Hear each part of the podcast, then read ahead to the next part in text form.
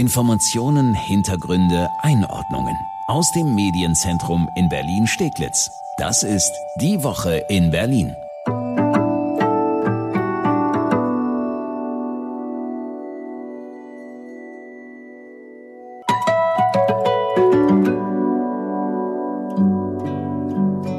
Spezialfolge mit dem Bezirksbürgermeister von Pankow, mit Sören Ben und mit mir, Annika Sesterhin. Wir haben Mitte der Woche lange telefoniert, denn er hat ja eine Idee. Ein zweiwöchiger kontrollierter Lockdown. Da wollten wir natürlich von ihm wissen, wie er das ganz genau meint und auch für wie sinnvoll er die neuen verschärften Maßnahmen des Berliner Senats hält. Zum Beispiel die erweiterte Maskenpflicht auf zehn Straßen in Berlin. Ich grüße Sie, Herr Ben. Schön, dass Sie sich die Zeit für uns genommen haben. Ich grüße Sie. Hallo. Herr Ben, das hat ja ganz schön hohe Wellen geschlagen. Ne? Auf Twitter haben Sie sich für einen Lockdown ausgesprochen, ein kontrollierter Lockdown im November, am besten bundesweit. Und jetzt mal für alle, die das vielleicht nicht mitbekommen haben, holen Sie uns ins Boot. Wie genau stellen Sie sich das vor? Ich glaube, dass man nicht warten darf, bis die Pandemie außer Kontrolle gerät und wir dann in einen Notlockdown gehen müssen, der dann wieder sehr überstürzt erfolgen würde und ohne äh, eine klare Perspektive, wann man da wieder rauskommt. Im Moment treibt uns die Welle der Pandemie vor sich her. Maßnahme um Maßnahme folgt. Die Einschränkungen werden immer stärker und wir schleichen uns geradezu in eine Art von Lockdown hinein, ohne ihn so zu benennen. Und die Welle bricht aber nicht. Daher der Vorschlag zu sagen, lasst uns planvoll die Welle brechen, in einer gemeinsamen Anstrengung für zwei Wochen. Das sagt ja auch äh, Angela Merkel immer wieder. Wir müssen vor die Welle kommen.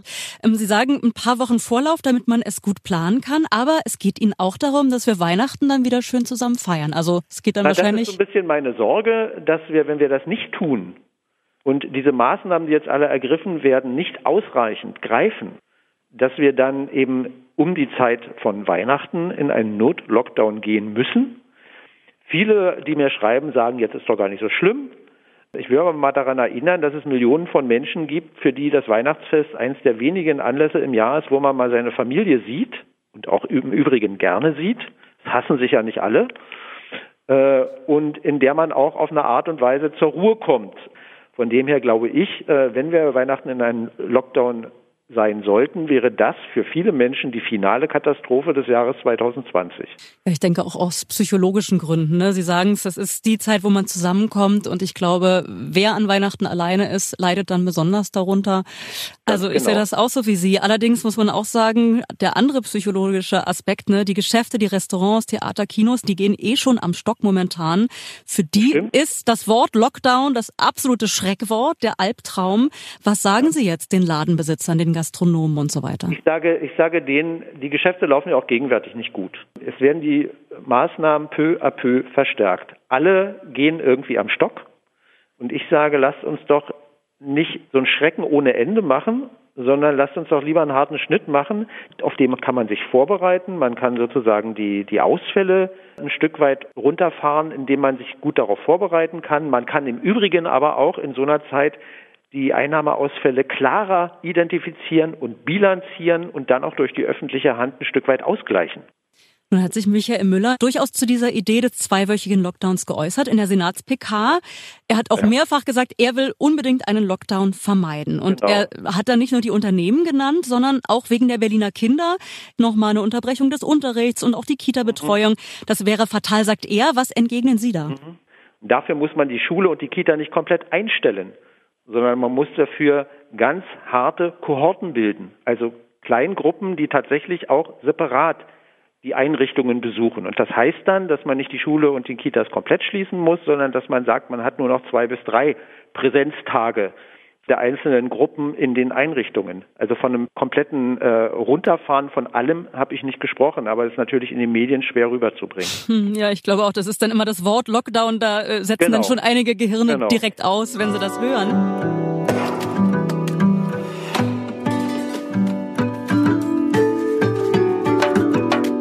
Ja auch so, der Senat hat ja wirklich stundenlang diskutiert. Äh, die Pressekonferenz hat sich krass verschoben. Und dann wurden die neuen Corona-Regeln verkündet, unter anderem ja die erweiterte Maskenpflicht für Berlin mhm. auf zehn exemplarischen Einkaufsstraßen unter anderem.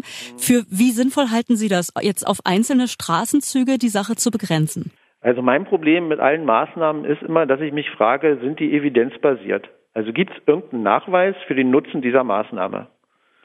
Ähm, das weiß ich nicht. Das hat der Senat zumindest nicht hinterlegt, aus welchen sozusagen epidemiologischen Erkenntnissen heraus jetzt diese zehn Straßen und Plätze dort benannt wurden.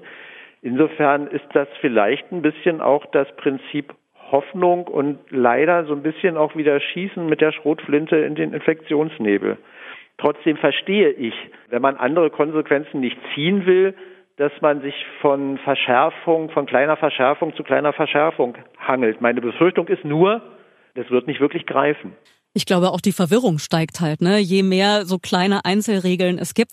Ich habe mich auch über so ein bisschen gewundert über die Auswahl der Straßen. Zum Beispiel Alexanderplatz wurde ja. nicht genannt, aber dafür dann Altstadt Spandau. Also bei mir kamen viele ja, Fragezeichen. Also wo, wo das herkommt, das weiß ich nicht. Vielleicht gibt es da Erkenntnisse aus bestimmten, äh, aus der polizeilichen Statistik. Ich kann Ihnen das nicht sagen. Ich kann diese Auswahl, ich kann sie rational nicht nachvollziehen. Mhm. Aber das heißt nicht, dass sie falsch ist. Das heißt nur, dass ich das nicht nachvollziehen kann. Ja, auch in diesen Zeiten übrigens finde ich ein sehr äh, schöner Kommentar, weil viele dann gleich immer raufgehen, das ist falsch, das ist falsch. Und das finde ich einen sehr schönen Ansatz, dass man sagt, ich verstehe es momentan nicht, aber lass uns auf die Fakten gucken. Ähm, finde ich gerade sehr erfrischend, das mal zu hören.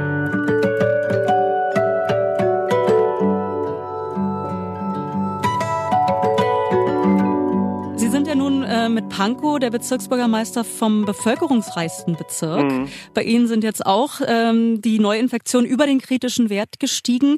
Wie ist es bei Ihnen im Bezirk? Es ist ja jetzt, wenn man zum Beispiel mit Neukölln vergleicht, glaube ich, eher nicht so, dass das Problem da die, das wilde Partyleben ist. Oder wo sehen Sie das Problem bei sich in Pankow? Ich kann Ihnen das nicht sagen, so wie es niemand sagen kann von irgendeinem anderen Bezirk. Es gibt übrigens auch gar keine Nachweise für die, äh, für die, für die Schuldhaftigkeit des Partygeschehens. Ähm, ich habe jetzt gerade eine andere Zahl gesehen aus, aus, aus Zürich, äh, wo drin steht, dass die aller, allermeisten äh, Infektionen aus dem Haushalt kommen, aus dem privaten Haushalt und Partys erst sehr weit viel weiter hinten landen.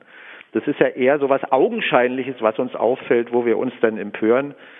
Ähm, es hat auch noch keiner rausgekriegt, warum wir so einen eklatanten Ost-West-Unterschied haben. Es spricht viel dafür, dass wir tatsächlich, dass der Virus tatsächlich so in der Breite der Bevölkerung sich inzwischen ausgebreitet hat, dass man eben konkrete Verhaltensweisen, die man identifiziert oder und unterbinden könnte, gar nicht mehr als Erklärung heranziehen kann. Jetzt haben wir in Pankow ja vergleichsweise äh, eine bessere Situation als in einigen anderen Bezirken.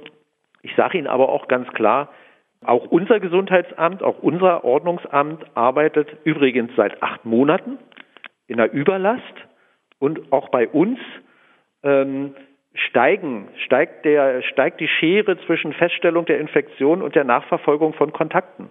Wir schaffen es bald nicht mehr. Das ist ein bisschen wie die Situation von Hase und Igel. Also wir sind der Hase. Hm. Ähm, und ähm, das macht mir tatsächlich Sorge. Wir kriegen die Kontaktpersonen-Nachverfolgung nicht mehr so hin, wie es sein müsste, um die Epidemie einzudämmen. Und es gibt auf Landesebene, was ich nicht verstehe, nach wie vor keine sortierte Teststrategie. Auch das brauchen wir dringend, um unsere begrenzten Ressourcen, Testressourcen und Nachverfolgungsressourcen tatsächlich zielgerichtet einzusetzen. Es ist tatsächlich, also ich höre das immer wieder, ich habe selbst mich noch nicht testen lassen, aber alle, die ich kenne, die Symptome hatten, die versucht haben, einen Test zu bekommen, die erzählen die wildesten Geschichten.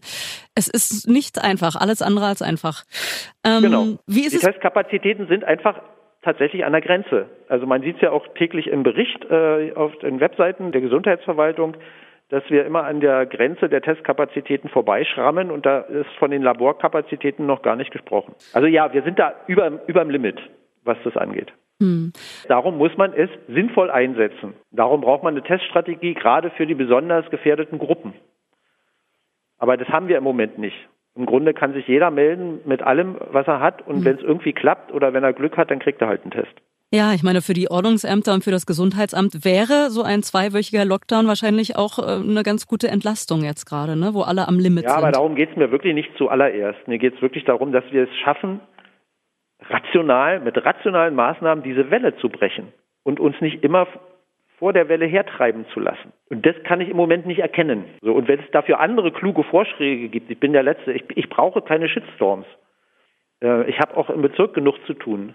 äh, ich muss mich auch nicht an bundesweiten Diskussionen beteiligen. Ich sehe nur, dass die anderen politischen Ebenen im Moment uns nichts anbieten, was uns die Sicherheit gibt, dass wir dieses Pandemiegeschehen in den Griff kriegen. Ja.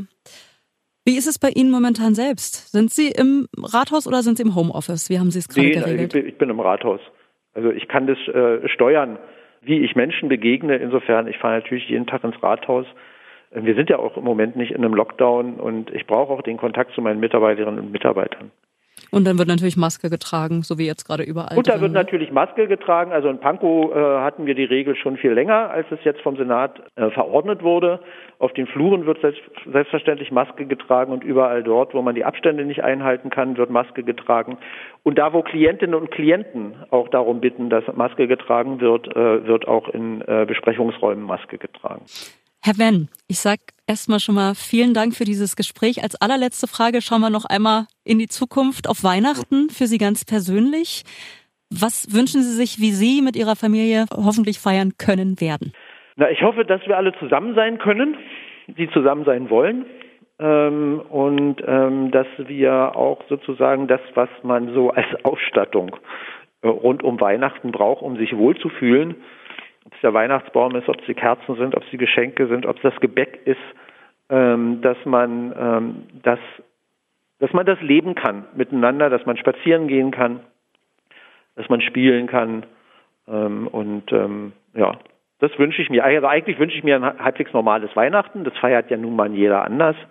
Und ich wünsche mir natürlich auch, dass äh, die, äh, die Alten in meiner Verwandtschaft äh, an Weihnachten sich frei bewegen können und nicht alleine sein müssen. Das ist ein schönes Abschlusswort. Das wünsche ich mir natürlich auch. Und dann drücken wir mal alle die Daumen, dass es klappt. Nur Daumen drücken alleine, wissen wir, nützt nichts. Von daher mal genau. schauen, wie es weitergeht. Mhm. Ich danke Ihnen herzlich. Ja, danke schön. Toll, dass Sie sich die Zeit genommen haben. Danke, ja? Ja, ciao, ciao. Bis tschüss. dann, tschüss. Danke, dass Sie reingehört haben in diese Spezialfolge unseres Podcasts Die Woche in Berlin mit Pankos Bezirksbürgermeister Sören Benn. Und zeitgleich ist auch unser regulärer Podcast erschienen. Immer freitags fassen ja Sebastian Pasutti und ich die Top-Themen der Woche in Berlin für Sie zusammen. In der neuesten Ausgabe sprechen wir klar auch über die neuen Maßnahmen des Senats und zum Beispiel darüber, wie das mit der erweiterten Maskenpflicht jetzt überhaupt auf den einzelnen Straßen kontrolliert werden soll. Außerdem Thema bei uns der Anschlag auf 63 Kunstwerke und Objekte auf der Museumsinsel mit einer öligen Flüssigkeit. Wir freuen uns, wenn Sie reinhören, überall, wo es Podcasts gibt und auch auf berlinerrundfunk.de und erst2.de.